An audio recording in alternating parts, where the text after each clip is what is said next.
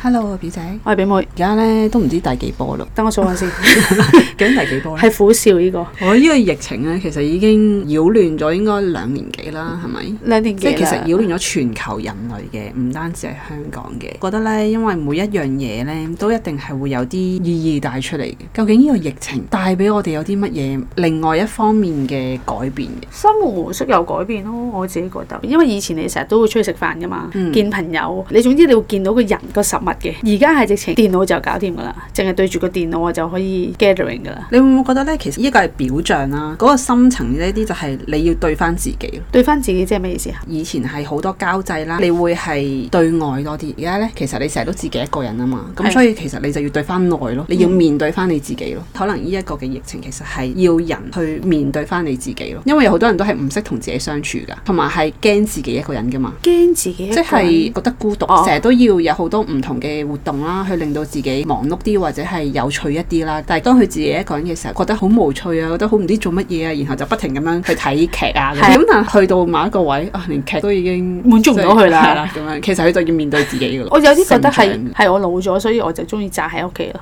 呢一個係你個人，因為老咗所以就咁樣 啫。咁但係我覺得應該係想令全球嘅人有一個內在嘅成長。如果呢兩年都唔能夠去同自己相處啦，都仍然係受好多外圍嘅因素影響而影響自己心情啊，所有嘅嘢呢，咁其實就過得非常之辛苦噶啦。咁你話疫情頭一年，其實你可以仲未去習慣反反思到呢樣嘢啦。啊咁但係如果而家又再一年啦，咁你咪會好辛苦咯。哈係啊，其實係啊係你辛苦咗三年咯，可以喎。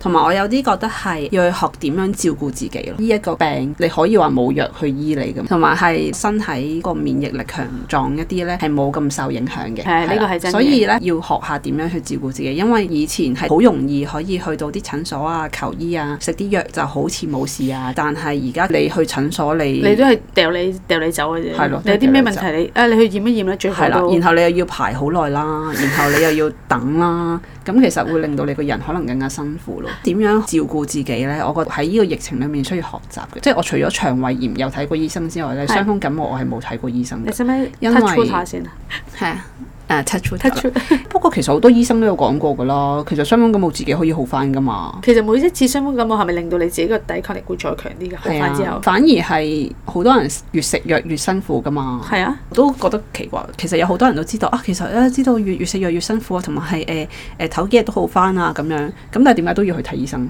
係咯。除咗攞醫生紙之外， 最重要點解可呢能係攞醫生唔紙。係，但係你可以唔食藥噶嘛？點解都要食藥咧？哦，咁啊係。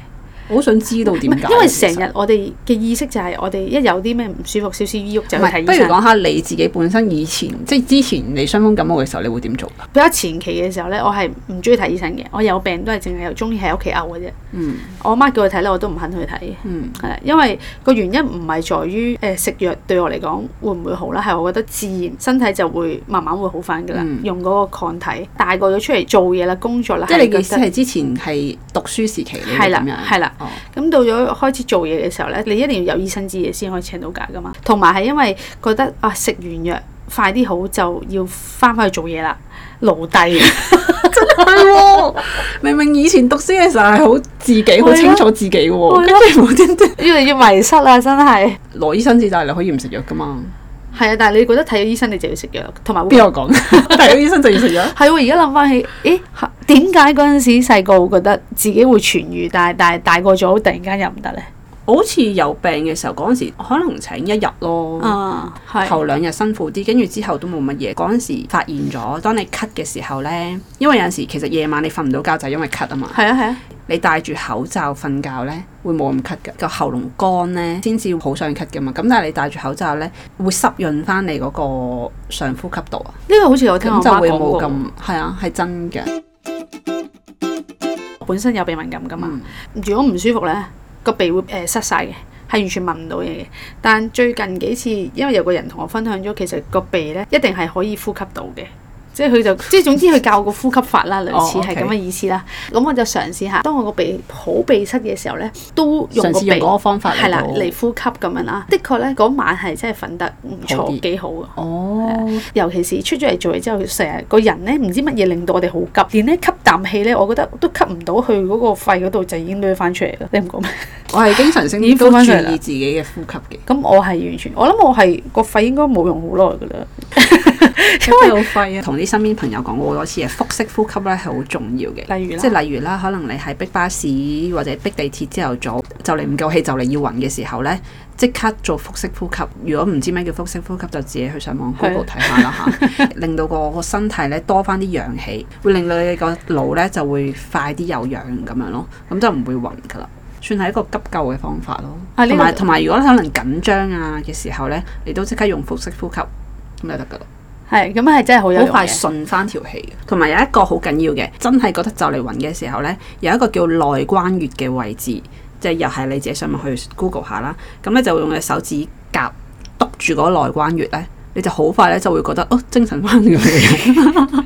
救命呢個大係家啊，聽依住個係救命㗎，真係真係緊要㗎。誒、人係好係好需要學識點樣去照顧自己嘅，太容易呢，俾呢個世界推住你走咧，然後你就忘記咗照顧你自己，就覺得哦我我食藥就得㗎啦，我我睇醫生就得㗎啦咁樣係。啊，跟住去到好後期，好似而家咁，一有唔舒服咧，第一日 sense 到咧就已經哦要睇醫生先。係啦，就覺得醫生係好緊要嘅。誒、誒，你有啲乜嘢增強自己抵抗力嘅方法？即係如即係如果你講，即係如果你話啊，咁唔食藥咁食咩啊？咁樣咁食咩啊？你會食維他命咯，食生果咯，哦，即係即係最即係最天然嘅 嘢啦，仲可以食咩啊？